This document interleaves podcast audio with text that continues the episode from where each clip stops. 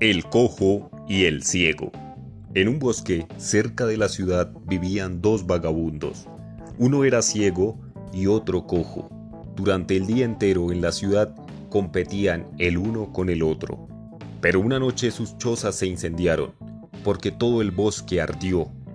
El ciego podía escapar, pero no podía ver hacia dónde correr. No podía ver hacia dónde todavía no se había extendido el fuego. El cojo podía ver que aún existía la posibilidad de escapar, pero no podía salir corriendo. El fuego era demasiado rápido, salvaje. Así pues lo único que podía ver con seguridad era que se acercaba el momento de la muerte. Los dos se dieron cuenta que se necesitaban el uno al otro.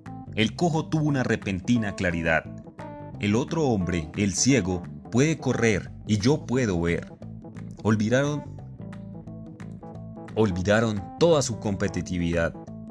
En estos momentos críticos en los cuales ambos se enfrentaron a la muerte, necesariamente se olvidaron de toda estúpida enemistad.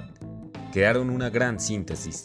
Se pusieron de acuerdo en que el hombre ciego cargaría al cojo sobre sus hombros y así funcionarían como un solo hombre. El cojo puede ver y el ciego puede correr. Así salvaron sus vidas y por salvarse naturalmente la vida, se hicieron amigos, dejaron su antagonismo.